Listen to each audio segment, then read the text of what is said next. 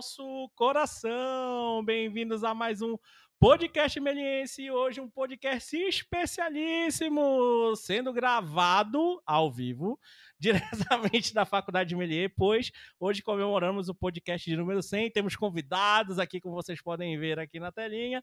Então temos convidados hoje. E hoje a gente trouxe é, é, ex-alunos, ex-melienses, especialíssimos aqui para falar um pouco sobre o mercado de efeitos, né? Tanto no Brasil quanto no mundo. Então a gente vai bater um papo um pouco falando sobre a, a carreira de, de, cada um desses convidados, falando um pouquinho de como foi esse acesso ao, ao, mercado mundial aí de efeitos também.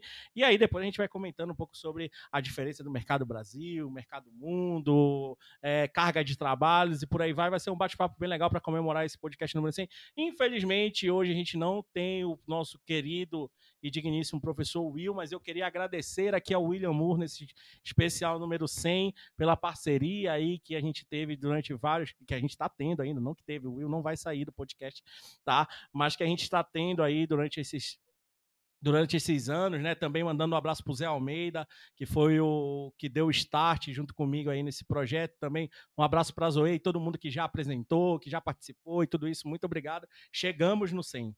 Pronto, chegamos, isso foi muito bom e que venham mais 100, que venham mais 200, 300, 400 e por aí vai podcast, sempre produzindo muito conteúdo para os nossos alunos, para os amantes das artes digitais, que é isso que a gente é esse o propósito do podcast, né? Trazer sempre informação, sempre esses bate-papos interessantes, mostrar um pouco mais do que é o mercado, mostrar que tudo que os professores falam em sala de aula não é mentira, tá? Não estamos falando só porque somos professores, mas sim porque o mercado está trazendo isso. Então, escutem, né? Quem está falando, escutem seu professor.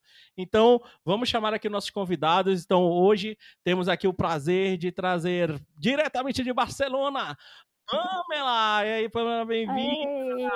Boa noite! Bem-vinda da Nova Zelândia! Mirella está aqui hoje Olá. também, ao presente, aqui veio só pro podcast, amanhã ela tá voltando, tô brincando.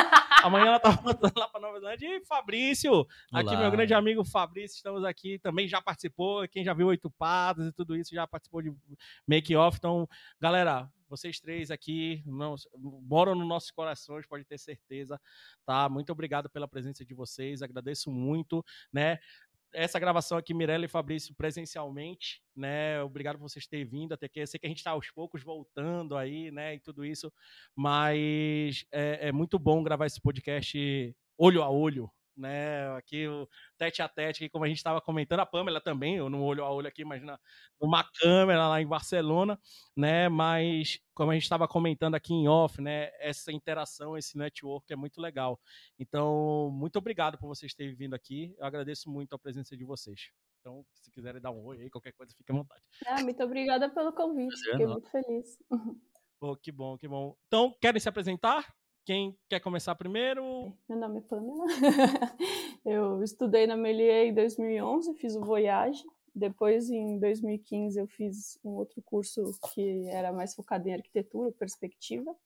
E hoje em dia eu trabalho é, na produção, coordenando a, a, a, produção dos projetos na Redefine, que é uma empresa da Dineg, aqui em Barcelona. E Pamela participou também da, da produção do, do Endor, né? A Endor, tá sim. certo? Tá certo? Na sim, sim. Ah, é. Do Endor, que foi a, a, a, nova série aí do mundo Star Wars, né? Você fez o que na, na, na série? Desculpa, Pamela. É, eu estava trabalhando na Scanline, eu mudei é, faz um mês para Redefine, e eu estava coordenando lá projeto também. E no Endor eu coordenei FX, é, CFX e Lighting. Então foi bem legal, assim, quando eu entrei, eu falei, pô, foi um presentaço duplo, assim, porque é, coordenar a parte de efeitos de uma série do Star Wars, eu falei, pô, foi incrível, assim. Fiquei muito feliz. Um já já a gente vai falar um pouquinho mais aí sobre, sobre esse seu projeto, eu acho que é maravilhoso. Mirella, por favor, fique à vontade. Olá, meu nome é Mirella, eu estudei aqui na Melies no Voyage de 2014, é, e me mudei para Nova Zelândia e consegui meu primeiro emprego numa empresa que chama Cause and Effects. E lá eu tive a primeira oportunidade de trabalhar num, num projeto grande, que é uma, foi uma a série de TV chamada The Wild para Amazon. Aí foi a minha entrada nessas desses projetos grandes e depois da Cause and Effects eu tive a oportunidade de entrar para o ETA Effects, que agora é o ETA Effects, antes era o ETA Digital, como coordenadora e no meio do projeto eu consegui mudar para a área artística, que era sempre o meu objetivo. É, então eu tive a oportunidade agora de estar trabalhando na área de rigging dentro do filme Avatar 2. E estamos aí no momento um filme que ninguém conhece aí no momento, né? A verdade é essa. Fabrício, por favor, fique à vontade. Olá, eu sou Fabrício Sabaquim. Eu já trabalhava um pouco na área antes de fazer MLE. Eu trabalhava bastante com publicidade e fazia alguma coisinha ou outra para conteúdo. Aí eu fiz a faculdade, eu cursei a faculdade MLE em 2016, 17 mais ou menos. E de lá, saindo da MLE, eu já entrei na Clã, VFX como profissional e um ano depois eu virei coordenador da equipe 3D de VFX da Clã. E nesse meio tempo eu produzi, junto com a publicidade, né, com bastante conteúdo para publicidade, eu produzi os efeitos de alguns longas, uh, o longa Asco, que é um longa totalmente de arte, um longa mais para cinema, que é o Segredo de Davi, e agora o último que eu fiz foi o Depois do Universo, que ele mais foi inicialmente pensado para streaming. E estou coordenando toda a parte de publicidade da clã, além de produzir um ou outro conteúdo pessoalmente também. Perfeito, perfeito. Então, tá, vimos aí que trouxemos pessoas de um altíssimo patamar de qualidade. A verdade é essa. Melier, como sempre, né, mostrando a, a, o quanto, aonde a gente, onde podemos chegar, né? A verdade é essa. E para começar aqui o nosso podcast, eu queria saber um pouco mais do trabalho de vocês, sabe? De um pouquinho de o que, vocês fazem no dia a dia, qual é o, a, a, a, como posso falar assim, a maior, maior, maior carga de trabalho que vocês têm, maior tarefa que vocês têm, nesse, o tamanho da equipe que vocês trabalham, acho que isso é legal comentar também, né? Porque justamente esse é, o, é, o, é um dos intuitos do, do, podcast de hoje, né? Falar um pouco desse, desse mercado. A Pamela teve experiências aqui e também fora, na parte de VFX. O Fabrício está aqui agora galgando cada vez mais, já crescendo dentro da empresa. Mirella também já teve numa, lá, lá, em, lá em Auckland, tá certo? Em Auckland, né? Teve já uma empresa menor e agora num filme, num, num filme muito maior. E eu quero que vocês falem um pouquinho de como é esse dia a dia de vocês, como é esse trabalho de vocês. É legal porque eu já tive experiência como artista, né? E aí eu fui mudando para para a parte de produção, que eu fiz minha, minha introdução bem rapidinha, né? Mas é, hoje em dia, na parte de produção, nas minhas experiências aqui é, internacionais e nas, nas minhas experiências nacionais, é bem diferente. Por exemplo, no Brasil, eu trabalhava com bastante coisa de publicidade, eu trabalhei na, na Tribo três anos, estava como producer lá. A gente fez bastante coisa é, para fora, eu fiz um comercial do Super Bowl bem legal para Hulu, com Tom Brady e, e muita coisa de publicidade nacional também. É, e era, era bem puxado, assim.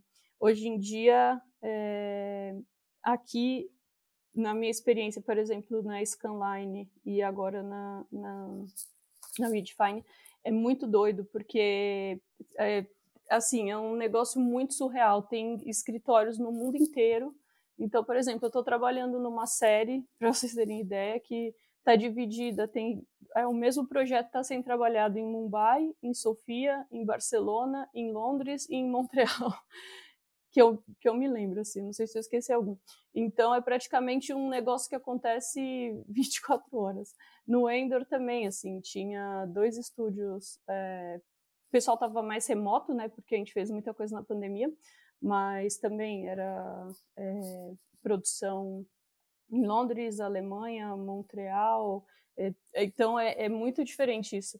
E, e o que eu faço mais hoje em dia é na coordenação dos projetos, né? Que é eu coordeno alguns departamentos e, e aí a gente tem reuniões com supervisor, é, tem reunião com os departamentos que eu coordeno. Então é, depende do do, do, projeto que eu peguei, assim, foi, foram experiências muito diferentes, mas, mas muito legal, assim, essa experiência fora aqui é, é uma loucura. Quando eu entrei, minha cabeça explodiu, assim, eu falei, cara, que loucura, meu. Eu já trabalhava 10 anos na área, achei que eu estava super bem. Daí ver o pipeline, o jeito que as coisas funcionam é, é muito louco. Assim. Não sei se eu respondi direito sua pergunta. Não, respondeu. E você teve que meio que reaprender do zero, trabalhando aí fora, tipo.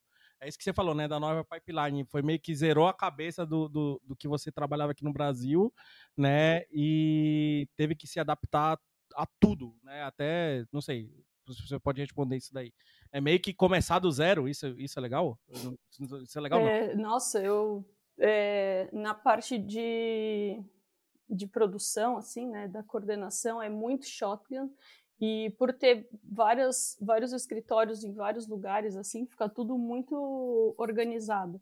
E, e é muito doido porque é, por exemplo, às vezes na tribo, sei lá, uma pessoa acabava fazendo o que divide em cinco departamentos, sabe? Então, é, você olha, por exemplo, uma cena às vezes mais complicada tem mais de dez departamentos, sabe? Então é, é uma loucura, assim, a quantidade de pessoas que estão envolvidas no projeto é, é muita gente, é, é, tudo muito organizado, assim, em departamentos, sabe? Então, tipo, tem editorial, que é input e output, daí tem camera tracking, match move, aí tem é, layout, animação, rigging, e é dividido por o que, que é shot, o que, que é asset, que seria tipo a parte de modelagem e look, e rig.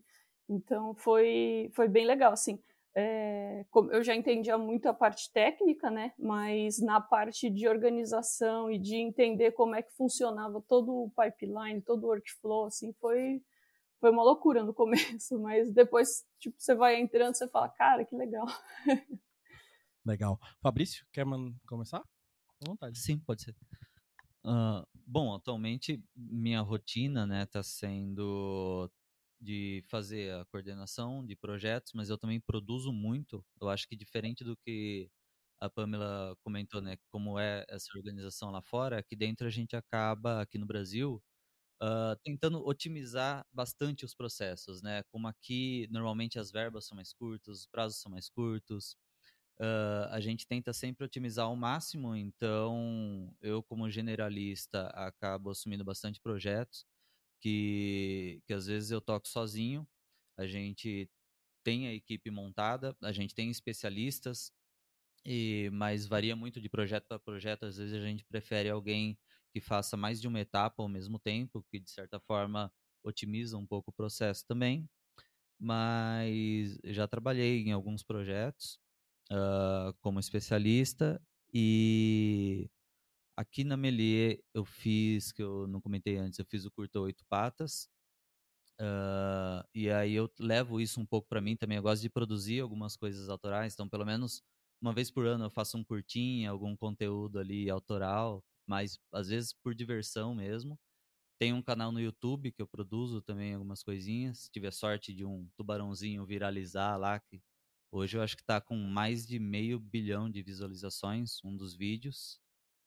E, e eu gosto de toda a etapa do, do, de, do processo né, de efeitos visuais. Então, uh, um dos longas-metragens que eu participei, O Segredo de Davi, eu pude acompanhar desde a gravação, uh, fazer a parte do setting ali, orientando né, a parte, fazer toda a supervisão ali dos efeitos.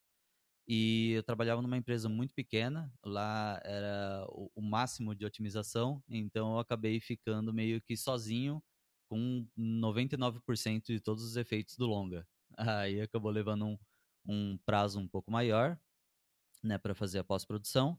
E no meu filme mais recente já foi diferente. Aí já foi dividido também entre várias empresas. Então eu acabei fazendo, acho que uns sete planos mais ou menos de efeitos, de uns 70 que tinha no longa todo.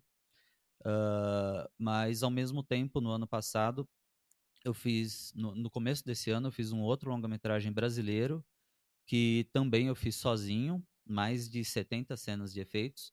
Cenas mais simples, uh, um longa de baixíssimo orçamento, então é legal porque aqui varia bastante o nível dos projetos. Desde longa-metragem, às vezes até autoral, uh, coisa de baixíssimo orçamento, que até a resolução do filme, fiquei tão feliz em ver que não era 4K em ACES, em HDR. Aí eu falei, não, esse eu consigo sozinho dar uma mão, que foi bem bacana.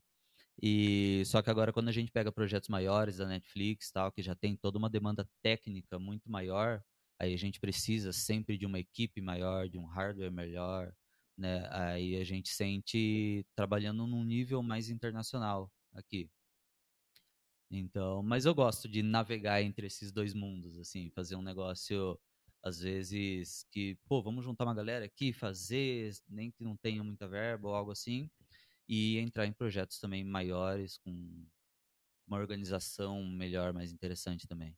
Trazer aquela vibe Melier de volta, né? Isso, isso. Às vezes é bem legal. Que bom. Mirella? É... Onde começar? Uh, vou explicar como eu entrei para a área de produção, porque quando eu estava aqui na a, o foco sempre foi eu ser artista, só que eu gostava de tudo de 3D eu começava a fazer animação, amava animação. Começava a fazer luz, amava luz. Aí eu não consegui focar em uma coisa para fazer um portfólio específico, né? Então, minha mentalidade era fazer algo mais generalista. Eu tive a muita sorte de poder fazer uma faculdade fora também, lá na Nova Zelândia. É, e, e a gente vai chegar nessa, no caso do networking, que é muito importante, que eu acho que é essencial. É, mas eu consegui, por exemplo, por indicação de um professor, uma entrevista na Cause FX, que é uma empresa pequena da era de Auckland, e, e foi engraçado que eu fui por uma entrevista de artista, né? Então eu conversei com o meu chefe, tá, tinha um portfólio generalista, mas naquele momento eles não tinham muitas vagas. Era fim de 2019 e na Nova Zelândia não tinha muita empresa que trabalhava com filme e eu queria na indústria de filme. Ah, tinha a UETA, só que a UETA não contratava pessoas internacionais para cargos iniciantes. Então, porque eu acho que deve ser uma questão de cota de quantos neozelandeses e quantas pessoas internacionais você precisa ter na empresa, porque é uma coisa que todas as empresas lá têm que ter. Então, acho que eles fizeram isso para na época, para ter essa cota correta. Então, eu não consegui nenhum emprego na UETA na época. E foi quando eu pensei, eu vou para a área de produção, porque aí eu pelo menos estarei na área de filmes. E quando eu tiver a oportunidade, dale, sabe? aí saí da entrevista, não ouvi nada de volta, falei, putz, eu vou tocar ali um e-mailzinho ali, né? Tipo, porque durante a faculdade a gente teve um. E durante aqui também, você faz seu próprio curta, né? Então é, de certa forma, você, de certa forma, vira seu próprio coordenador. Você faz o seu plano, a, a, o seu calendário de quando você tem que terminar as coisas. E mandei um e-mailzinho lá pro meu chefe. Ela também está interessada na área de produção. Se você estiver procurando, a gente se ajuda. Precisando, tô aqui, né? Exato. Aí ele falou: é nós. Deixa eu perguntar só uma coisa, Milena, rapidinho. Qual era a faculdade que você fez lá? Era a Media Design School. Tá, legal. É. E aí, é, ele gostou da ideia porque se precisassem de algo generalista, eu sabia como fazer. E funcionou perfeitamente. Eu entrei como uh, assistente, PA. E aí, no meio do projeto, que era esse da Amazon, uh, The Wilds, eu virei coordenadora. E era um time de 15 pessoas, era uma empresa pequena. Então, todo mundo virou uma família, viraram meus amigos. Questão do presencial também, que eu acho muito importante. Tava lá todo dia. Você vira o seu você acaba às vezes convivendo mais com essas pessoas do que com a sua própria família, né? Porque uhum. pelo menos oito horas do seu dia você está lá convivendo com essas pessoas. Muitos deles me ensinaram coisas de composição, de luz. Então, quando meu chefe estava precisando e eu tinha tempo livre, Mirella, eu, manda. Então eu fui aprendendo, aprendi a fazer tracking, câmera tracking, match move, e aí, então eu pude é, aperfeiçoar meus dois lados, que me fez muito feliz. E aí também por um, assim, no caso na parte de coordenação lá, era um, um time de principalmente de compositores, tinha um generalista só. É, e a minha função como coordenadora era mais é, eu participava de todas as reuniões com o supervisor, você pega todas as notas que esse supervisor dá num shot, você fica atento para ver se essas notas estão vindo, se você tem uma versão atualizada para mandar para a reunião, é, avisar caso, tipo assim, ó, isso aqui não vai dar para entregar a tempo, isso aqui vai dar. Então, é, é bem assim, schedule, né? É, como fala? Isso, planejamento e tal. É, receber, receber o material, mandar o material. Então, é mais essas coisas assim, na época, quando eu fazia lá, né? Tirando esses extras de, da parte técnica. E aí, por recomendação também de uma amiga da faculdade, foi quando eu fui convidada aí para o ETFX. Ah, depois de um ano e meio lá na Cause FX, como coordenadora, porque coordenadora não era um entry level. É você é assistente, Sim. coordenadora, manager, producer, né? Uhum. né? E aí eu tive essa oportunidade. E aí vem também a questão da sorte, que eu fico, meu Deus, muita Obrigado. sorte estar lá naquele Obrigado, momento, senhor. no lockdown, sabe assim, que, que aconteceu, né? E aí entrei como coordenadora, muito felizmente no Avatar, que eu falei, gente, que sorte do caralho. é, tava assim, a mil. E a, a, o Avatar é um, é um filme muito grande, né? É, acho que era 3 mil e poucos shots esse filme. E, então eram vários times de, de vários departamentos, como a Pamela mencionou. E a minha função como coordenadora lá, eu tinha o meu time de uns 10 compositores, 10 lighters. Nós tínhamos os nossos shots e a minha função era o meu manager faz, fazia o, planejamento de quando a gente deveria entregar certas coisas e mesma coisa participar de reunião pega as notas no nos shots é, e falar com outros departamentos né? Tô precisando disso daquilo da, preciso daquilo lá para amanhã e né? E é, é muita comunicação essa parte de, de coordenação. E, e depois tive a oportunidade, por contato também, é, ir para a área artística, que era a área que eu queria muito. Porque aí dentro da UETA, eu consegui escolher a área de rigging, que eu via os subs de rigging, por ser coordenadora, que eu tinha que lidar com todos os departamentos. Acesso, né? Eu falei, puta merda, eu quero muito saber como é que faz esses negócios, sabe? E aí, é, a questão de fazer seus próprios projetos, eu ainda também ficava fazendo meus portfólios, meus, minhas animaçãozinhas, só para não perder, né, a como que fala, prática. E aí o que eu como eu entrei como ATD na área de rigging, que chama assistente de technical director. É, então também é uma entry level. Mas numa empresa grande, que acho que é muita diferença entre empresa pequena e empresa grande, é você faz uma coisa muito específica. Como na, na Cause Effects eu fazia de tudo, adorava, eu gosto também na UETA, mas é um negócio, é aquilo. Você, é isso aqui que você está fazendo, você aí para você fazer mais coisas você tem que se esforçar muito, tipo, você tem que se botar para fora muito. Eu quero muito aprender isso e falar com as pessoas e me ajuda nisso aqui, como você faz isso aqui. Porque senão, tipo, não, não é que não chega em você, mas é mais demorado. Porque tem outras pessoas que já sabem resolver as coisas, entendeu? E aí o meu dia consiste em. A gente recebe uma animação publicada e na área de rigging você. Você bake a animação. É como se você. É como se você criasse um, uma versão do character bem mais detalhada, baseada na animação que foi publicada. Tipo, tá. eles usam um rigging básico. Eles te dão um básico e você. Aí você vai... depois renderiza o negócio uhum. com a, a skin tá. simulada, Entendi. os negócios assim. Você atualiza o que já vem para você. Isso aí. Aí você debug renders, então, tipo, um pouquinho uhum. de coding também é importante. É, mas muita coisa você aprende no trabalho muita coisa você aprende ali na hora, os problemas vão surgir, você vai tacar no Google, você vai estar atrás de coisas, você nunca vai saber 100% de tudo, sabe? Então, é isso, se abrir, é procurar, é perguntar. Isso, isso é legal que você comentou, é, e acho que todos vocês comentaram, né? É, e que eu vejo muito, o que eu vejo muito, e é até uma pergunta que eu ia fazer aqui, mas acho que vocês já responderam tudo, tudo aqui dentro do que eu comentei.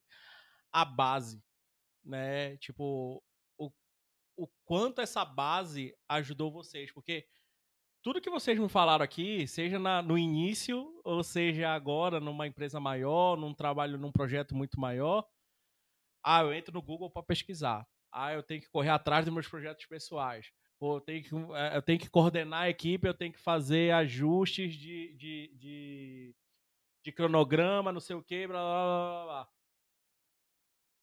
E vocês fizeram isso tudo nos curtas de vocês, na, na, aqui na Melier, né? A, a Pamela Miranda no Voyage, o Fabrício no, na faculdade já. Essa, essa base, eu sei que já foi há muito tempo atrás, né? Não, não tô chamando vocês de velho, jamais quem sou eu. Mas, pô, vieram de turmas lá de trás, né?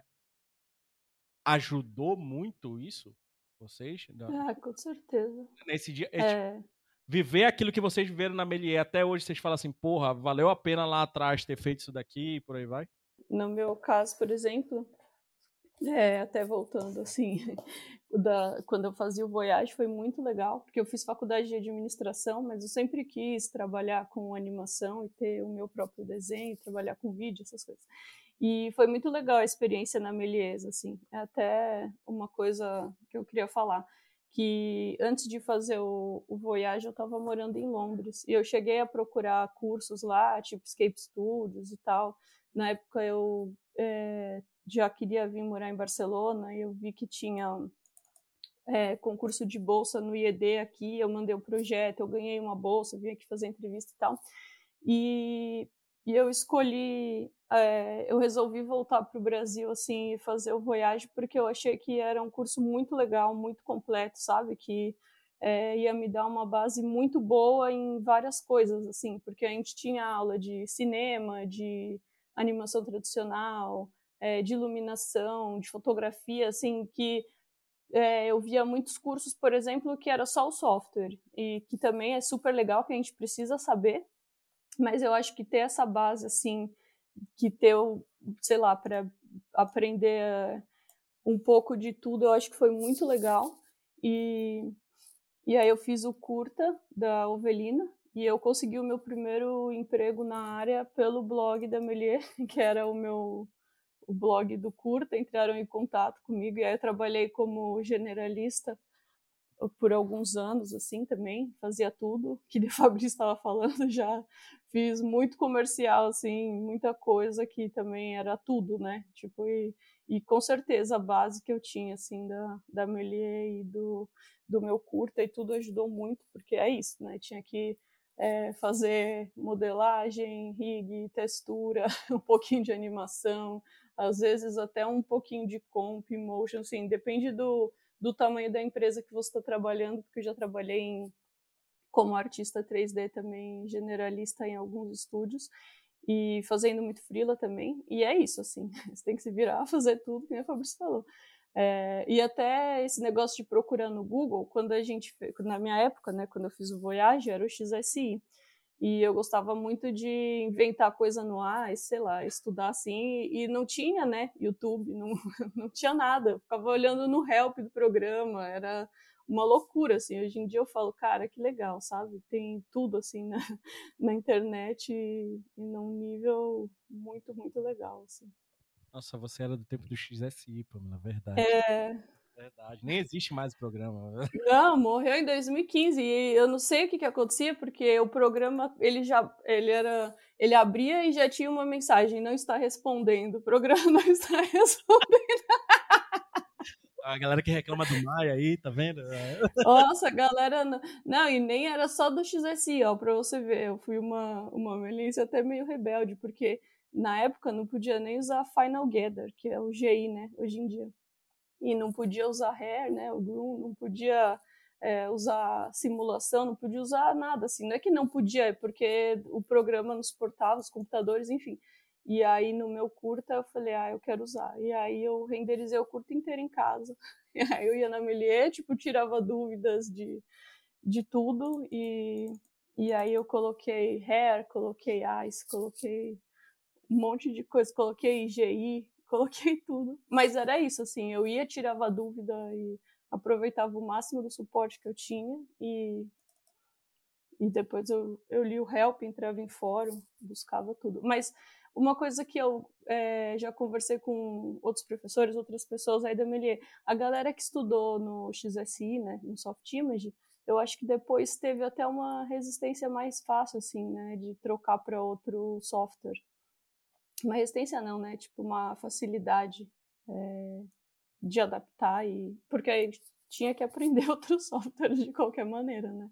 É, não, é bom, é muito bom isso que você falou. Mirela, Fabrício, quem quiser comentar aí, mais alguma coisa sobre a base? Ah, não, acho que é igual você falou, foi essencial.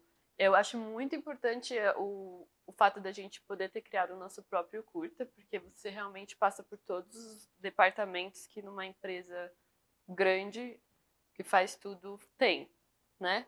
E é uma coisa que você pode sair daqui com algo para mostrar, com um portfólio. Tipo, eu sei fazer alguma coisa, né? Eu consegui meu primeiro, é, como fala, é, estágio durante a minha faculdade lá pelo curto da, da Melies. que era a única coisa que eu tinha completa para mostrar, entendeu? Um vídeo com 3D, com animação, com luz. Foi o curto da, foi o curto da Melies. Então, é, é, foi super importante, né? Até para eu saber que 3D era o que eu queria. Né? Sim, 3D VFX está nessa, nessa indústria. Muito legal. Fabrício, quer comentar alguma coisa?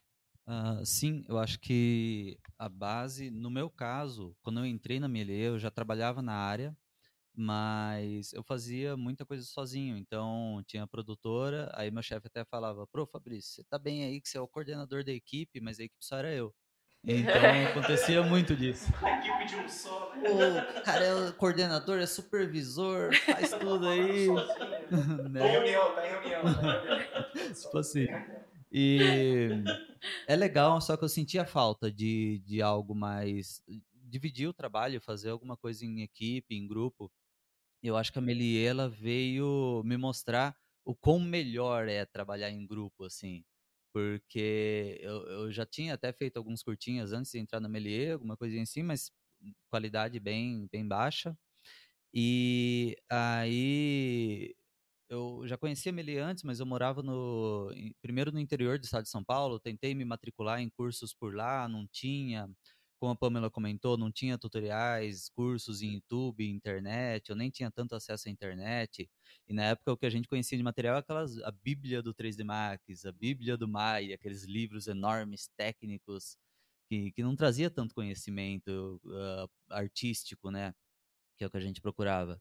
E quando eu vim para São Paulo, uh, eu trabalhava no Rio Grande do Sul, uma agência pequena de publicidade, vim para São Paulo para entrar em, em, uma produtora aqui e ter a possibilidade de fazer o primeiro longa-metragem. E aí, eu, antes eu participei de uma vaga de, de empresa uh, no Projac, eu fui convidado para ir lá fazer uma visita, conheci toda a produção deles, achei incrível lá. Eles me ofereceram uma vaga, mas com um salário menor do que o que eu ganhava, mas, pô, Projac e tal, fiquei todo feliz. Eles, tá, mas você tem que ter um diploma. Eu falei, vixe, então barrou na burocracia ali. E a gente sabe que, tipo, o diploma é importante, mas não é ele que garante o seu conhecimento, né, o, o quanto você esse projeto. E aí eles falaram para mim: você pode ter um diploma de qualquer coisa, pega um cursinho básico, simples e faz para ter. Eu falei: não, se eu vou ter um diploma, eu quero fazer algo legal que eu gosto. Aí foi onde eu vi que a Melia estava começando com faculdade, vim para cá e aí eu eu sempre amei o 3D Max, eu comecei com ele, me tornei um profissional nele, e bem quando eu entrei na Melia, ela migrou para o Maia. Aí eu falei, oportunidade de eu conhecer um novo software. O Maya ele é mais forte na área do que o 3D Max. O 3D Max, antigamente, principalmente, era puramente arquitetura. E só que eu não consegui migrar aqui dentro da Melia pro Maya. Fabrício foi rebelde. Eu fui rebelde. Foi rebelde. E aí eu decidi, eu montei um grupo pra gente fazer o nosso curta. Eu decidi ensinar o 3D Max pro grupo e enquanto a gente ia aprendendo Maya em paralelo na faculdade, e a gente conseguiu, e aí que eu vi o quão legal é trabalhar em grupo, é dividir as coisas, compartilhar conhecimento, tipo, você poder aprender e ensinar. Ter essa troca. E aí a gente conseguiu fazer o Oito Patas, que é um curta que eu acho que até hoje acaba sendo uma referência. E, e aí, saindo daqui, eu falei, não, então eu quero trabalhar agora em um lugar que eu tenha esse convívio de grupo, de equipe, de poder dividir trabalho, compartilhar ideia e tudo mais. E aí foi graças a Melie, foi graças ao Curta, que eu fui apresentado na pós-produtora Clã e comecei a trabalhar lá também. Então, você vê que de nós três, a Melie, né, foi o que trouxe essa base tão essencial para a gente conseguir ir para um lugar melhor. Vamos para uma pergunta aqui agora. Professor Juliano, por favor, fica à vontade. Obrigado. Deixa eu ver se consigo formular a pergunta. Na verdade, são algumas, mas eu vou aos pouquinhos.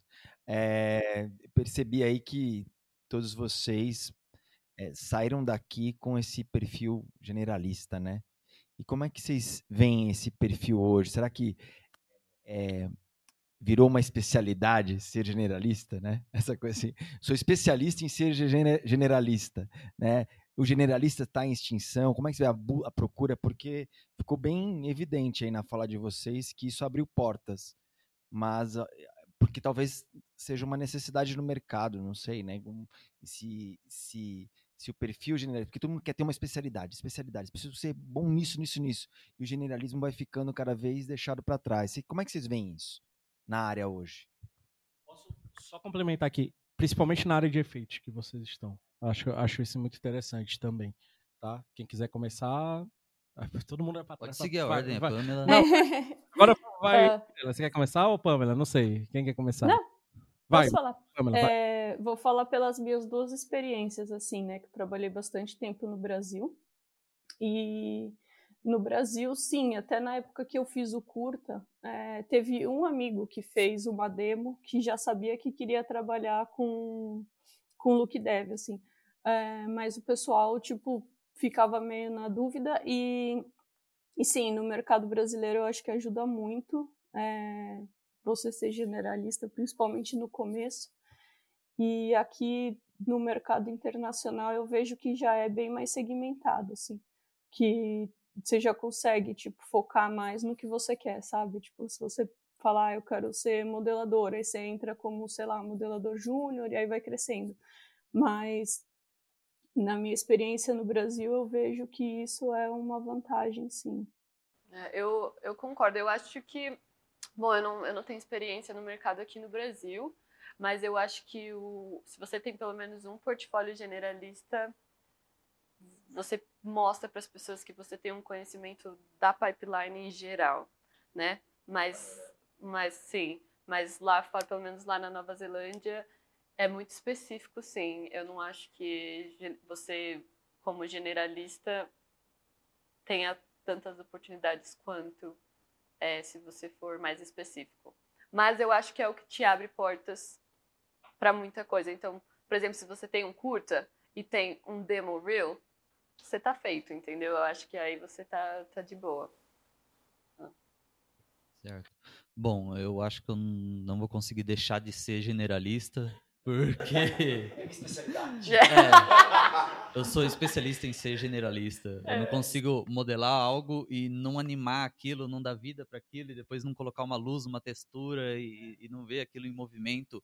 Ou, como você falou de efeitos, eu acho que isso ser pelo menos ter um, um, mínimo de conhecimento de todas as áreas ajuda bastante em efeito, porque, pô, vou ter que fazer uma explosão em um carro, uh, mas só o efeito da explosão por si só não vai deixar a cena crível se o carro não tiver um movimento legal. Então você vai ter que irrigar aquelas peças, vai ter que saber deformar elas, aí o, a iluminação do efeito faz toda a diferença ali na cena também. Muitas vezes a gente tem que criar um proxy de alguma coisa, né? A gente recebe um, personagem já animado, todo em high poly, mas eu quero fazer um efeito que eu só vou precisar de um pedaço low poly dele. Então, às vezes eu mesmo já faço isso, já extraio uma retopologia simples ali para poder chegar no resultado que eu quero. Então, eu gosto muito de ser generalista por causa disso. Acho que a gente acaba sendo de certa forma um pouco mais livre, tendo uma liberdade maior para chegar no resultado, né, que a gente procura. Eu acho que, desculpa, mas eu acho que o fato também que muda muito é o tamanho da empresa. Porque é o que eu falei, uma empresa pequena, eles vão procurar alguém que possa a gente tem que entregar isso, entendeu? Se você souber animar, você vai, anima e também ilumina e a gente entrega. Já uma empresa grande onde é realmente departamento e você tem aquela role, você tem aqueles coisas para fazer, é onde é mais difícil você ter essa liberdade de poder fazer essas outras coisas. Não, eu, eu, sinto que eu tenho isso porque eu sou muito da empresa brasileira. Uhum. Então, eu tenho certeza que se eu trabalhasse mais para fora, tipo, não conseguiria manter esse mesmo esquema Essa assim, de trabalho. Né? Uhum. Mas eu acho que é legal também é, saber o que, que o outro departamento precisa, porque ajuda muito, né? Que nem você falou, às vezes tem um modelo que precisa é, de alguma coisa específica para simulação ou alguma coisa assim. E, e ajuda bastante você saber o, o processo, né? É, eu acho que por mais que você seja um especialista, é sempre legal você conhecer um pouco, né? Da... Sim, com certeza. Acho que até para, não sei, falando mais de vocês, é, acho que é mais até para resolver problema mesmo, né? Sem ter que incomodar os outros, né? Tipo, ir lá, não, vou, vai demorar uma semana pro cara me responder de volta, né? Não uma semana, sei que é muito mais rápido a dinâmica hoje em dia. Mas acho que até para resolver problemas simples, né, que você teria ali, né, sei lá, no, no, uma composição ou algum o, o, tracking, na hora do tracking ali, a câmera, a lente, não sei o que, você saber ler até a peça, eu acho isso um ponto bom do generalista, né? De passar por tudo isso. e tudo isso. Eu acho que é importante. Isso... Pode falar. Não, pode falar. Não, isso é uma coisa que eu tô sentindo muito, assim, porque eu tava muito acostumada com esse esquema brasileiro de generalista, de de publicidade, ou até a gente fez, já participei também de filmes e séries brasileiras na parte de produção. É, e aqui, na, no tamanho assim da, da empresa, por exemplo, eu estou com um problema agora porque o departamento de animação que eu estou coordenando quis é, a gente ajudou o layout, por exemplo. Só que foi um negócio totalmente fora da pipeline, que assim, qualquer produção que eu, fiz, que eu já fiz aí no Brasil que eu trabalhei seria tipo uma coisa super fácil de resolver.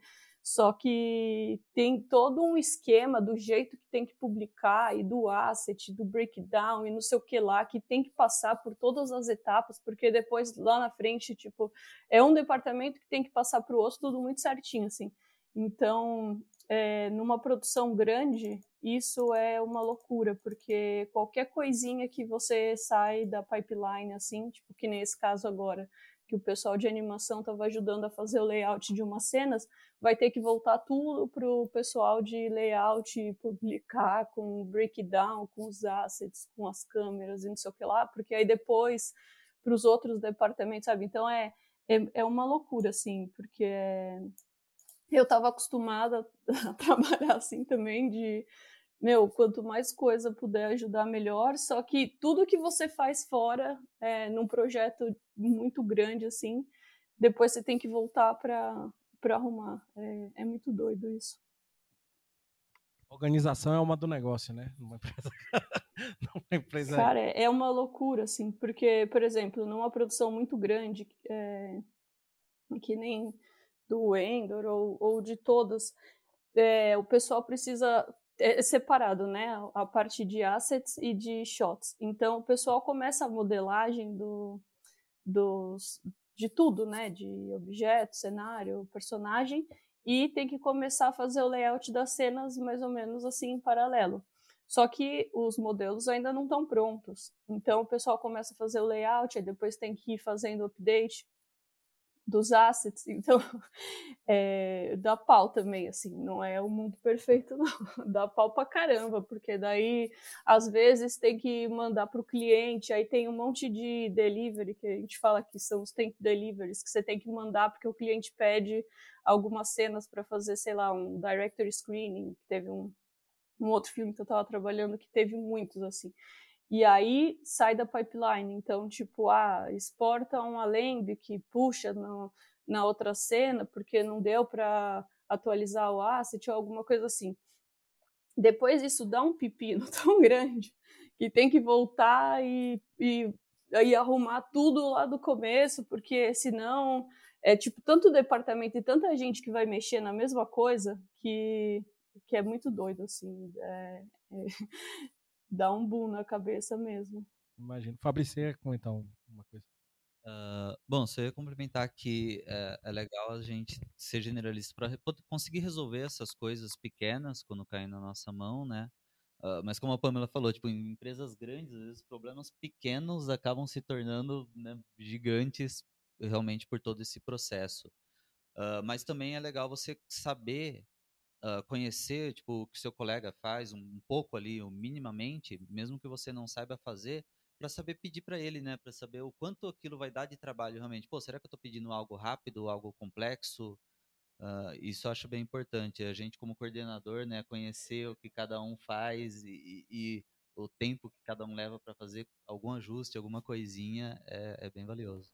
Eu ia falar exatamente isso. Até para parar a área de produção, é muito importante você, eu acho que é muito importante você saber mais ou menos como é que funciona, para você saber, eu estou pedindo isso, não posso ter isso daqui duas horas, entendeu? Isso não vai acontecer daqui duas horas. Então, para eu pedir algo realista para o meu artista, entendeu? Se você tem uma noção, até aí o artista até fala assim, nossa, obrigada, sabe? Porque você não está pedindo um negócio impossível.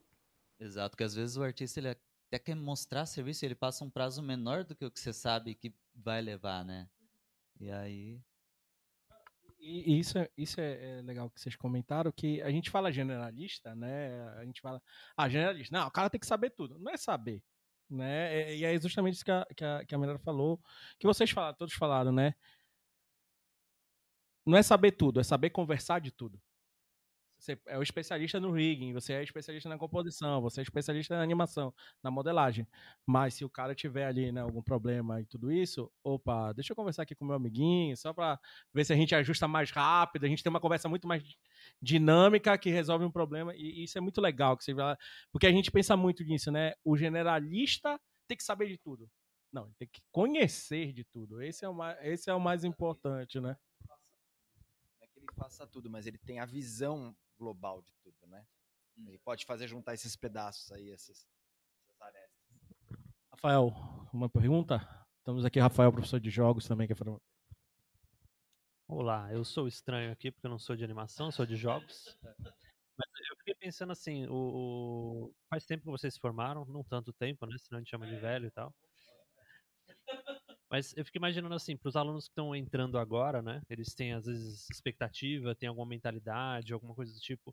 Vocês lembrando quando vocês entraram, mudou alguma coisa de mentalidade, de expectativa que vocês tinham? E aí de repente conhecendo e produzindo e agora mudou alguma coisa? Pô, até falei pro, pro Portela quando ele me convidou, eu falei, eu ainda me sinto aluna aí fazendo pergunta no auditório. é, eu fiz, é, putz, eu, meu caminho foi um pouquinho diferente, né? Eu, eu fiz a Melier para trabalhar com 3D, gostei muito de trabalhar com 3D e eu fui migrando para para produção, fiz pós em gestão de projeto e tal, até por, pelo meu curta tá num processo para que eu criei um projeto para virar série. E, e até juntando essa pergunta com a outra, assim, né? Que acho que até essa questão de ser generalista e de entender sobre tudo, eu fui acabando virando até mais generalista indo para a parte de produção. Mas para a galera que está começando, eu acho que é assim, é, meu, é é estudar bastante, é criar um portfólio legal, aproveitar todas as oportunidades que aparecerem, porque não é fácil, assim. Eu já virei muitas e muitas noites trabalhando ou estudando, é... mas você faz tudo certinho, assim, você vê que as coisas começam a acontecer, isso que é o mais legal, sabe? É, eu vi que muita gente que estudou comigo, até no meio do curso, assim, eu, eu até falo isso para quem não é da área. Eu falo, eu acho que quando você começa a entrar nessa área de computação gráfica e tal, ou você ama ou você odeia, porque a galera já sai do curso no meio, sabe? Tipo, fala, puta, não quero. Achei que era mais um curso que eu ia fazer no tempo livre. E a hora que o negócio pega, assim, que você fala, putz, eu gosto muito de fazer isso, é, acabo até trabalhando e estudando nas horas vagas, é que nem o, o Fabrício falou, tipo, você tem um tempinho livre, você quer fazer um projeto pessoal, então é isso, assim, é se dedicar, estudar e, e putz, aproveitar ao máximo todas as oportunidades, eu acho. a pergunta foi relacionada ao que mudou, né, da, da nossa época, assim. Eu acho que hoje em dia é, é até um pouco mais difícil do que era antigamente em você focar em estudar e fazer alguma coisa, porque a, a gente está sendo bombardeado de novidade aí todo dia. Pô, o cara começou a estudar ilustração, pô, tô aprendendo, tô começando a ficar bom, surge uma inteligência artificial que vai lá, o cara digita um texto, e isso acaba até atrapalhando o estudo. A pessoa às vezes até, pô, já, o negócio já está saindo automático, para que, que eu vou me dedicar mais a isso? Só que não é assim, né? No mercado de trabalho a gente vê o quanto vale ainda a dedicação, você usar todas essas ferramentas automáticas que estão surgindo como ferramentas mesmo, e não como atalhos, né? Ou algo assim. E, e isso eu percebi bastante fazendo o, o curso, como é importante a gente se atualizar, né? A gente tá o tempo todo ali e, e é um exercício de paciência e dedicação, né? Como a Pamela falou, tipo, a gente entra nessa área da computação gráfica uh, sabendo que a gente vai ser eternos estudantes ali. Quando eu comecei na Melies, eu não tinha muita noção de todos os departamentos, de tudo que precisava ser feito para construir um, um mundo 3D. Eu lembro que assisti Tinkerbell. Eu quis, quis fazer 3D porque assisti Tinkerbell. Aí falei, nossa, o mundinho é muito bonitinho, quero muito fazer. E aí, e aí você vai aprendendo que tem a modelagem, que tem o rig, que tem luz e que tem textura. E é realmente você virar um eterno aluno. Ou você ama ou você odeia, como, como Pamela disse. E, mas eu acho que a expectativa de que ai, vai ser só diversão, vai ser só vai ser só legal, na realidade não é bem assim, vai ter muitos momentos difíceis, vão ter muita coisa que você vai ter muita dificuldade de aprender. É, e aí cai naquilo de que você, você tem que realmente ser um profissional.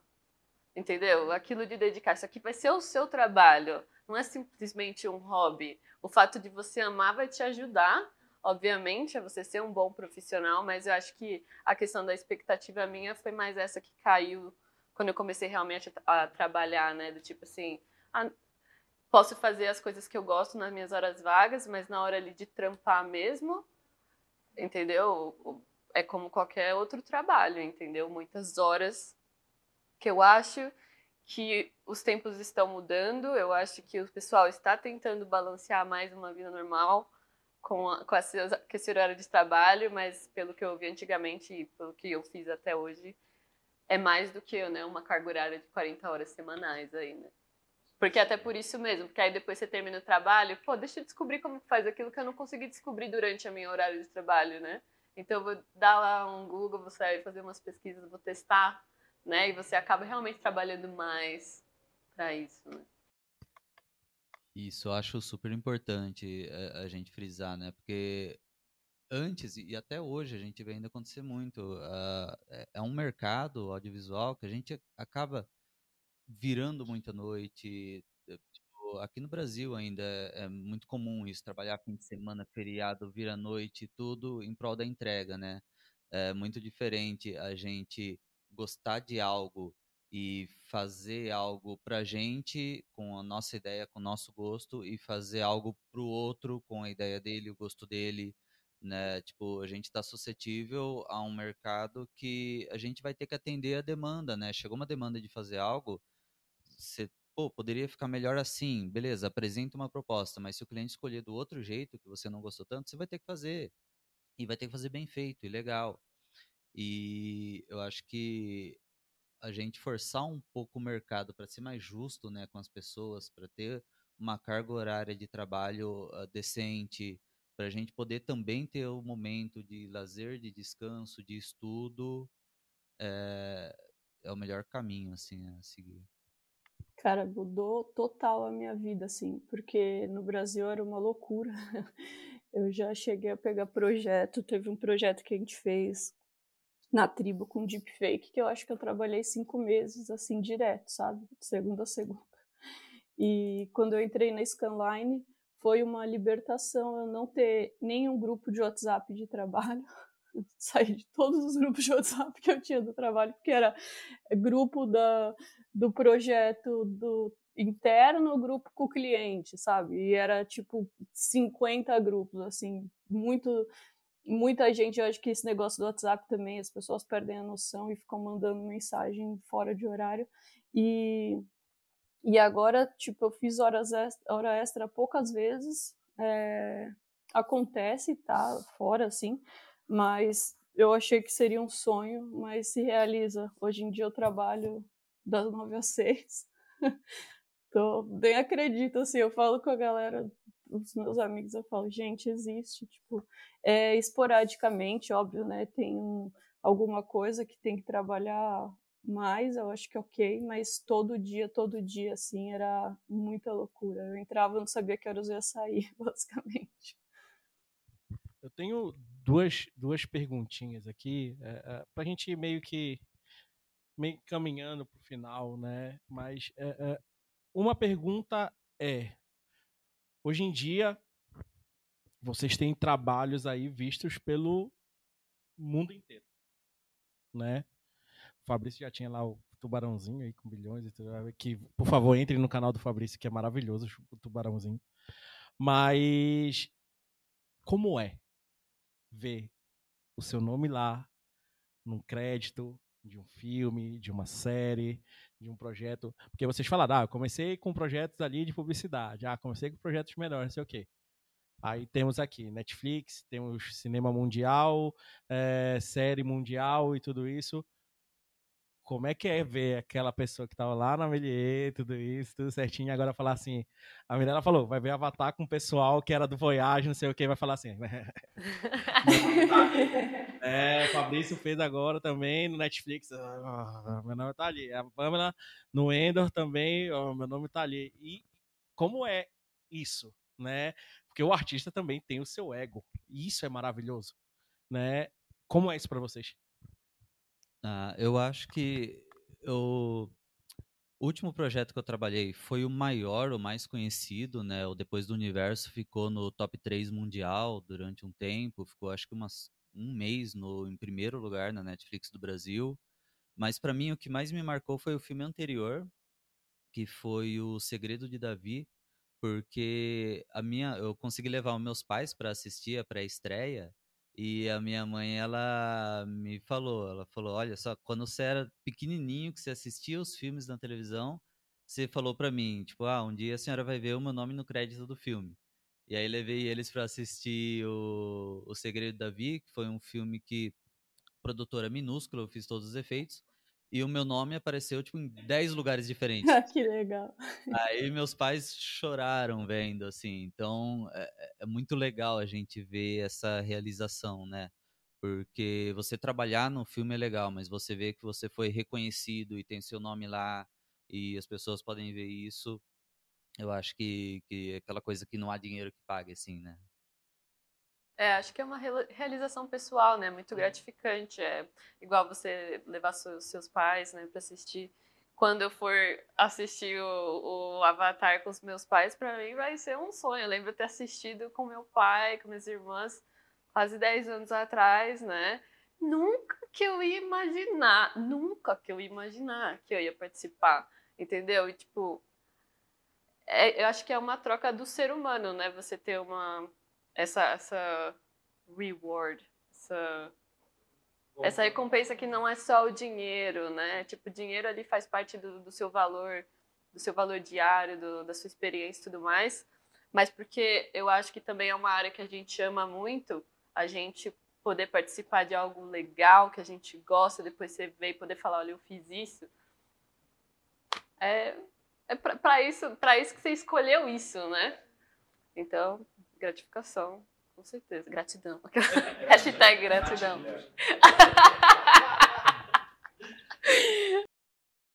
ah, putz, para mim foi muito legal, assim, porque eu já tinha feito algumas produções brasileiras bem legais, assim, eu, eu também fiz na, fiz na parte de produção, né? É, como producer na tribo, é, umas cenas do Sintonia da Netflix, já tinha feito também como producer Minha Mãe é uma Peça 3.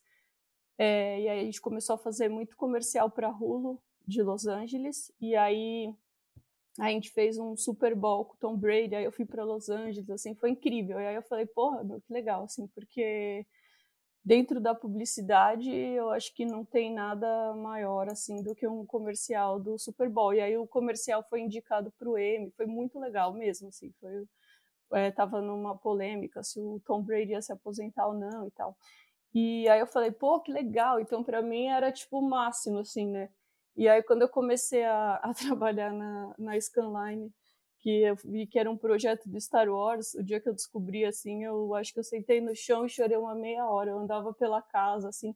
E quando é, você está trabalhando num projeto que você não pode falar para ninguém, era muito doido, todo mundo queria saber, tipo, mas o que, que você está fazendo? Eu falava, não posso falar, não posso falar. E a Disney nem tinha anunciado ainda que estava fazendo essa série, então eu fiquei assim, meses, é, demorou acho que sete, oito meses para eu poder falar o projeto, sabe? E, e é, é, muito doido, assim, até hoje eu ainda paro e penso, porque também eu acho que Star Wars, tipo, o que significa, assim, né, na área de effects, tipo, de, de efeitos, de VFX, é meio que o pai de tudo, né? E aí quando eu vi, eu falei, cara, que loucura, é, até hoje, assim, eu paro para pensar e, e, é aquele negócio, tipo meme, assim, né? Eu só acredito vendo e eu vendo eu não acredito. E eu assisto os episódios e eu fico lendo os créditos, já filmei, tipo, postei no Instagram, porque é muito doido, assim, é, é não, não sei nem explicar. Isso é, isso, é, isso é muito legal que você falou e, e... É, é realização de um sonho, né? É, a verdade é essa e, e gostei muito que a menina falou de tipo, pô, você tá você tá fazendo é porque você ama, é porque você gosta, porque é pauleira, né? Não é, não é só uma faculdade, não é só um curso que você tá fazendo, é algo que você transforma a sua vida, né? E voltando até, a gente finalizando aqui, mas voltando para o tema do podcast, né? Também um pouco mais dos efeitos. Como vocês enxergam hoje em dia? Eu sei que é uma pergunta difícil, tá? Mas como vocês enxergam o futuro dos efeitos? Dos efeitos especiais? Como é que vocês enxergam o futuro desse, desse, desse mercado que cresce, eu acho, a cada, cada dia que passa? Como é que vocês enxergam esse futuro do, do, do mercado dos efeitos? Quiser, eu acho que vai crescer muito mais. É, é, é estranho porque eu acho que já está grande, mas ainda assim é pequeno. É, é porque, ainda mais quando. Eu não posso dizer aqui do Brasil, mas eu imagino que seja a mesma coisa. Você sempre tem contato de alguém de outra empresa, de alguém que é dali, de alguém que foi para lá, de alguém que foi para lá. Principalmente você estuda também, né? Em, em escola, em faculdade. E você percebe que mesmo você estando aqui, você tem contato de alguém de lá, lá da Inglaterra, alguém de lá do Canadá, alguém de lá da Nova Zelândia. E eu acho que vai crescer mais, porque ainda, ainda acho que tem muita demanda, principalmente depois do lockdown, onde teve muita produção de filme. É, e eu acho que o VFX, o, o efeitos visuais, não, a gente vai precisar muito ainda mais para frente. Né? A gente usa para tudo, né? Hoje em dia você tem a tela verde ali no Teams para botar outra coisa ali atrás, né? Que você quiser, então eu acho que só vai crescer daqui para frente. O Avatar tá vai falar isso? eu acho que vai ajudar bastante. tá muito lindo, tá muito lindo. Acho que vai inspirar várias pessoas. Só, só lembrando, para quem tá vendo no YouTube, depois do nosso podcast, a gente tá gravando no dia 13. O Avatar lança dia 15, né? Então, ainda não vimos. É. Só ela. E ela não vai falar nada pra gente. nada pra gente. E bom, é, é, até que a Pamela falou: Nossa, passei não sei quanto tempo sem falar, que eu tava trabalhando por Star Wars. Confidencialidade é muito importante nessa área também. Fechem as bocas, né? É verdade. Mas você conseguiu assistir o filme, Mirella? Porque foi muito estranho, assim, quando saiu o primeiro teaser do Endor. Eu não sei se é porque é série e tal, e a gente foi trabalhando em vários episódios eu olhei o teaser e falei, cara, eu não tenho a menor ideia do que vai acontecer. eu fui descobrindo o que aconteceu conforme eu fui assistindo, assim, que lançou a série. Aí, porque como tinham outros estúdios trabalhando, e a gente trabalhou em alguns episódios, em algumas sequências, é, eu não sei, assim, se você já assistiu ou se você sabe a história inteira. Eu não assisti ainda, mas eu sei, eu sei mais ou menos da história inteira. Mas isso é porque também acho que a UETA era só a UETA trabalhando no, no Avatar. Então a gente não tinha isso de ter outra empresa trabalhando. É. Então eles deram um brief pra gente da história quando a gente entra. Mas eu evitei assistir porque eu quero assistir no cinema. Sim, você quer ver como. Não quero spoilers. Entendi, entendi, entendi. Fa É. Fabrício, por favor. Ah, bom, eu acho que o futuro dos efeitos é promissor pra caramba, né? Ah, hoje, é só a gente pegar e comparar hoje, principalmente séries que estão saindo. A qualidade dos efeitos de séries é cinematográfica. Hoje em dia, a exigência é a mesma de um filme e de uma série. Antigamente, não, a gente aceitava séries com efeitos bem simplesinhos, né, que serviam ali para contar a história. Hoje a gente vê que o efeito, acho que popularizou, né, um pouco ah, esses efeitinhos de celular, efeitos de fundo, máscaras do, do Snapchat e coisinha, a pessoa não sabe o que é tracking, mas ela sabe se o efeito tá ficando legal no celular dela ou não, se, tipo, ela sente já essa diferença. E o público cobra mais, né? Então a gente vê, tipo, na série recente da Mulher Hulk, o primeiro teaser que saiu, o público não sabe tecnicamente por que tá estranho, mas vê que tá estranho e agora exige uma qualidade maior. Então acho que cada vez mais isso está se popularizando, está tendo uma exigência maior do público também, né? não só de diretores, de quem está fazendo. E eu vejo que tipo, o pessoal de programação também está focando muito nessa área, está desenvolvendo ferramenta, estão atualizando o software, está saindo muita coisa gratuita que também ajuda pra caramba o pessoal a entrar nessa área, né, a estudar tal. Blender está se desenvolvendo absurdamente bem. E eu acho que a gente está no, no momento de transição que os efeitos visuais vão, tipo, daqui a pouco ser algo totalmente essencial para qualquer tipo de produção. Só dar um adendo rapidinho, aproveitando que o Rafael tá aqui, o pessoal de jogos também, né? As engines de jogos, jogos, né? sim. Então, então tá absorvendo muito a galera do mercado de jogos também, né? Na- É curioso que a gente chamou um desenvolvedor de jogos aqui, né, da, de um estúdio chamado Diorama, e eles trabalham com Unreal. E foi engraçado que o contato que ele tem com o pessoal de produção de dentro da Unreal, né, permitiu ele, ele revelar um negócio curioso, assim. É, a Unreal está sendo usado agora, né, para filmes e tudo mais. A Epic, que é a criadora da Unreal, nem sabia. Eles simplesmente não sabiam que a ferramenta estava sendo usada para isso. Era simplesmente uma, é uma ferramenta tão poderosa para jogos que o pessoal de cinema olhou e falou: Cara, isso facilita muito minha vida. Por que que a gente não pode usar também? E aí, por conta desse uso agora do cinema, eles estão criando mais soluções especificamente desenvolvidas para o cinema. Então é bem interessante isso, esse, o leque abrindo né, de ferramentas. Eu acho legal, falando de jogos, que evoluiu para os dois lados, né? A tecnologia dos games evoluiu tanto, se está tornando um negócio tão realista que está entrando para os filmes, que está sendo muito usado nos filmes, e os games estão também exigindo muita coisa tirada de filme. Então hoje o roteiro de game é muito mais trabalhado às vezes do que o roteiro de um longa-metragem. Tipo, tem uma dedicação muito maior. Você pega as páginas de um roteiro de um game, é absurdamente maior a quantidade de páginas, né? E em game hoje você tem diretor de fotografia, que antes só tinha no cinema, você tem basicamente todos os profissionais do audiovisual, tá, tá meio que virando uma mescla ali, né? Ah, isso é, é, Pamela, por favor.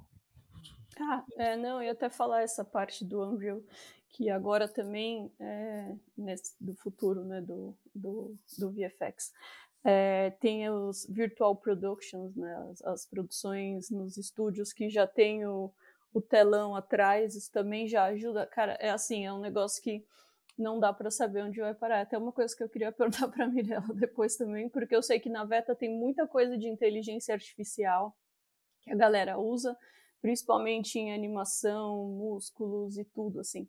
Então, eu acho que é, daqui a pouco, hoje em dia eu já vejo muita coisa que eu que trabalho com isso vejo isso todo dia, eu fico confusa o que, que é real, o que, que não é.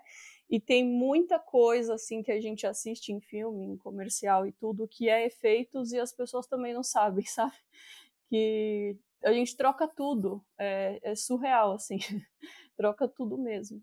E, e eu acho que é exatamente isso, assim, vai cada vez mais usar inteligência artificial, programação e, e tudo que tem de tecnologia e vai cada vez juntar mais, assim, principalmente para para personagem, né? Porque é muito difícil fazer um personagem realista que, que a pessoa olhe. E é aquele negócio, né? Que, que o Fabrício falou, às vezes a pessoa não sabe por que tá estranho, mas tá estranho e, e tá cada vez exigindo uma qualidade melhor, assim. Até o, é, uma coisa assim que não tem nada a ver, mas tem a ver. É, até em projetos grandes, a farm nunca é o suficiente, sabe? Então, eu fico imaginando isso. Eu falo, cara, é, cada hora é 4K, é 8K, eu não sei onde que o negócio vai parar, sabe? Porque é, é meio sem limites, assim, eu acho. Aí no final a farm só faz um kkk pra ti, né? Porque e forte abraço. Mas é, eu, fico muito feliz que vocês estão falando aqui, porque só muda o tamanho, né? É, e os problemas. É, exatamente. Sempre. Hoje, às vezes, alguém reclama, pô, mas meu computador é fraco, e aí usa o computador no limite. Aí, quando comprar um computador, por melhor que seja, ainda assim o render vai ficar demorado, porque vai avançar a tecnologia. Faz Full HD hoje, vai fazer 4K amanhã, 8K depois de amanhã. Pô, perfeito. É, pessoal, é, primeiramente queria agradecer sabe, a, a, presença de vocês aqui, vocês terem aceitado esse convite para o podcast número 100. Né? Para mim é, é, um podcast extremamente especial, porque eu acho que reu, reuniu, né? a gente acabou indo além do mundo do VFX, né? E, eu, isso é legal, mostrando a, a, realidade do que é né, o mercado. E acho que reúne muito do, do, do que é o podcast né? Acho que casou muito bem isso daqui. A, gente trouxe um tema específico, mas acabou abrangendo muito mais, isso é perfeito. Porque é, é, é, é o mercado, é o profissional, é, é a realidade, né? Então, acho que eu, a gente pegou os 99 episódios e juntou em um aqui, sabe? E, e isso foi muito legal. E eu queria muito agradecer a presença, vocês aceitarem, trazer o olhar de vocês, é, mostrar né, que se vocês conseguiram e vão conseguir mais ainda, pode ter certeza, os alunos que estão vendo, o pessoal, os curiosos das artes digitais, quem quer entrar na Melier, também vai conseguir. Basta querer, basta ir atrás, basta correr, né? Não é só a Melier que vai, então aqui, então uma vaga no mercado de trabalho. Não, não é isso. Mas acho que a Melier te abre portas, né? A Melier te, te te dá os caminhos muito mais rápido, né? Acho que os atalhos, né, para você chegar muito mais rápido, mas tudo depende só da pessoa, né, do ser humano ali. E eu gostei muito que vocês comentaram do horas de trabalho e tudo isso. É um ser humano. Não é uma não é uma inteligência artificial que você coloca ali palavrinhas e forte abraço e acabou. Não, é um ser humano, é criação, é descanso, é parar, é pensar, né? Então isso foi muito legal que vocês trouxeram. Então, obrigado Tá? Muito obrigado pelo que vocês falaram aqui. E abro aqui para considerações finais. Se vocês quiserem deixar um abraço para a mãe, para o pai, para a Xuxa, para quem vocês quiserem.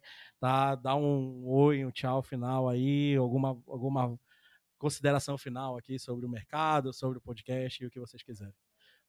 Falar o final do Avatar, dizer qual é o próximo projeto, né, galera?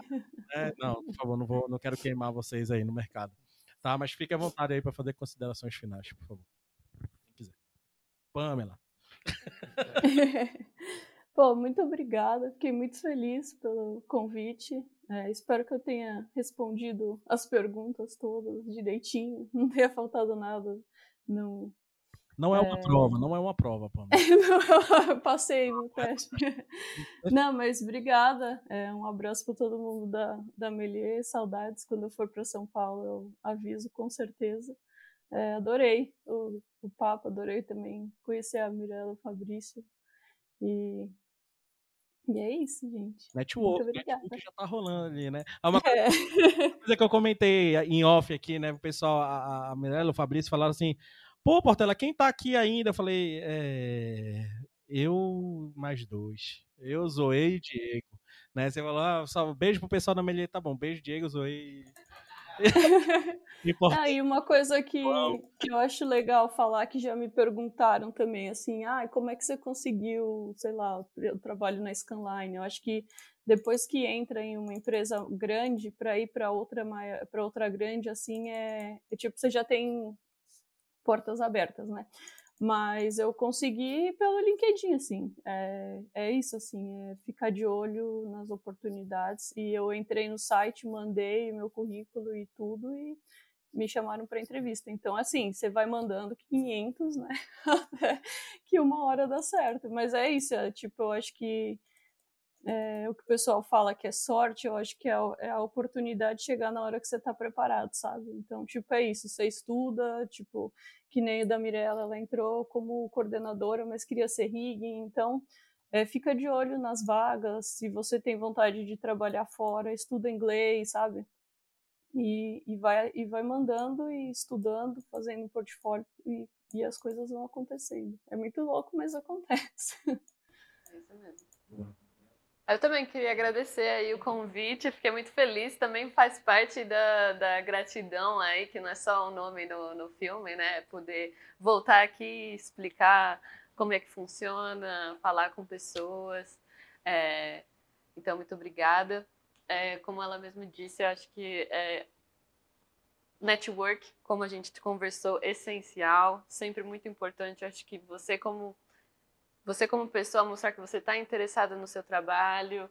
Muitas oportunidades vêm de você falar com pessoas, de você mostrar o quão dedicado você é. Nem sempre é quão perfeito o seu portfólio tá, né? Ou quão maravilhoso é o seu resultado final. Muito é do tipo, essa pessoa vai dar duro, essa pessoa vai se dedicar, ela vai me ajudar ali no fim, entendeu? Então, eu acho que isso é muito importante, mas obviamente conhecimento também. E e é isso, e atrás, eu lembro que eu apliquei muitas vezes para o ETA. Eu lembro que, tipo, e quando você aplica para o ETA, no final fala assim: por que você acha que você é o candidato essencial para essa vaga? Né? E eu já tinha aplicado umas 10 vezes. E eu lembro que uma das vezes eu falei assim: olha, você vai cansar de ver meu nome aqui, porque eu vou continuar aplicando até eu conseguir entrar. Eu não consegui ali, mas, mas eu tive uma amiga que entrou, que falou, pô, contrata ela aí, sabe? Deu meu nome. E aí foi quando me, me contataram e eu fiquei tipo, que legal! Então é isso, é perseverança, é dedicação. Muito bom lembrar do balanço também, que é muito bom você dar importância ali na sua vida pessoal, que se você também não tá bem mentalmente, no trabalho não, não vai, né? E, e é isso. Se quiser me adicionar no LinkedIn, tamo aí, sabe? Mas é, porque é um contato ali, né? Que às vezes uma pergunta que a gente não pôde responder, a gente possa talvez mais tarde, então fica à vontade. Perfeito, perfeito. Fabrício? Uh, bom, gostaria de agradecer o convite também. É sempre legal participar das coisas do Melier aqui, conhecer pessoas novas tão, tão incríveis. E eu acho que é isso, acho que o que a Mirella falou é bem importante uh, da gente tá bem também, né? É legal a gente ter um respaldo da família também, uh, sempre saber dosar as coisas. Eu sou muito felizardo em ter um apoio gigantesco da minha esposa, a Flávia, que volta e meia ela tá fazendo coisa junto com a Melier aqui também. Flávia é de casa já. Flávia já é, já é integrante da Melier, a verdade é essa. Bem assim, ela entrou na área por minha causa e agora ela quem mais me ajuda a me manter na área, me manter bem e, e tal.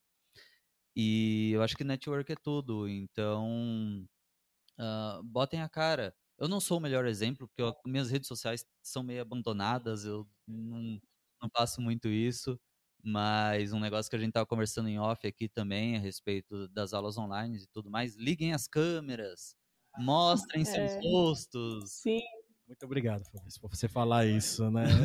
É, e isso do, do networking é o meu primeiro trabalho na área, que foi até pelo blog que eu citei.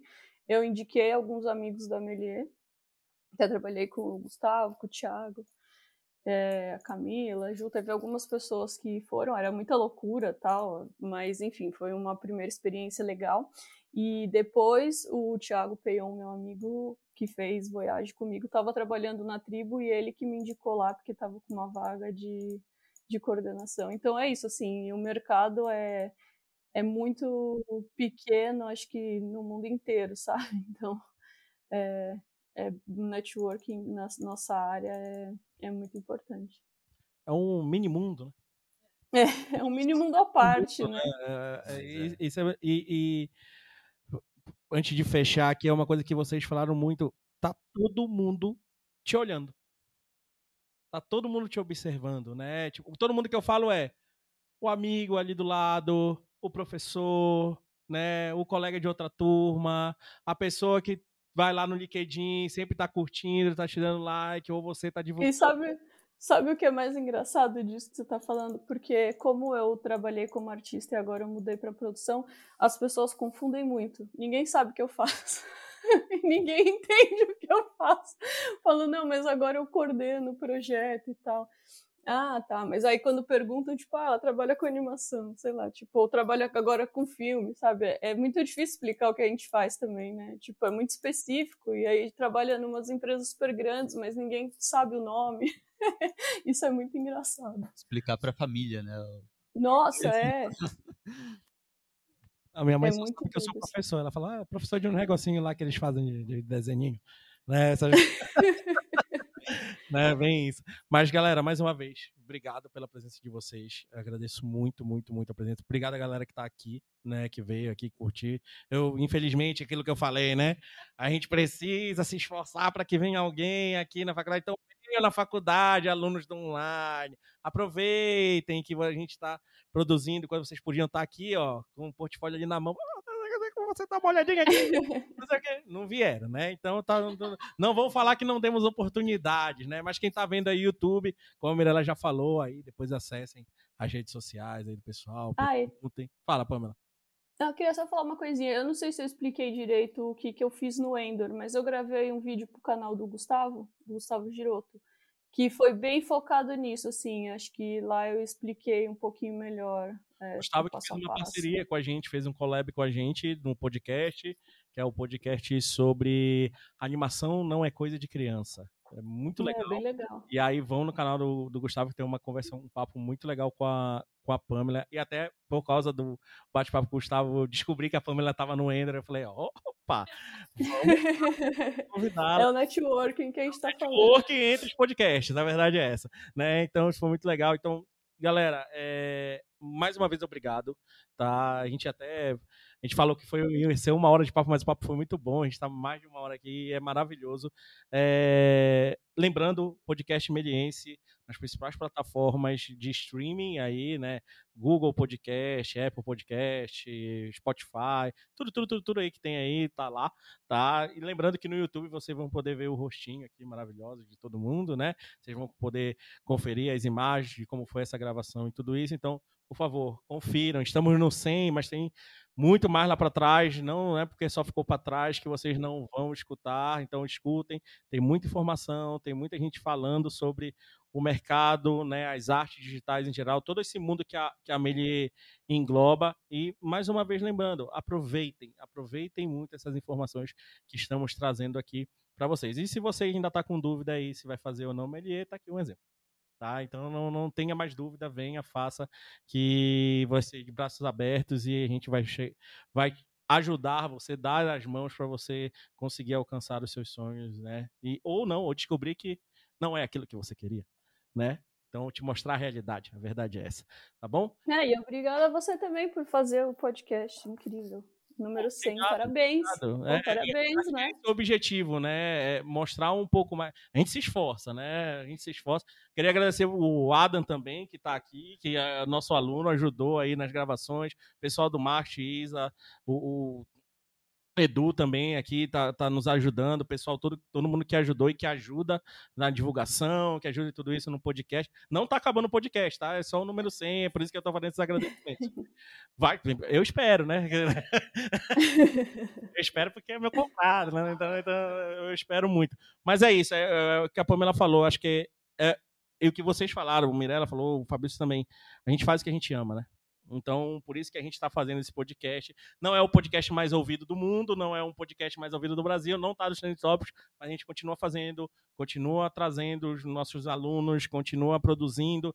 Então, não, vou, não estamos fazendo por like, estamos fazendo para divulgar, estamos fazendo para informação, tudo isso. Então, é isso. Ficamos por aqui hoje. Um forte abraço e tchau.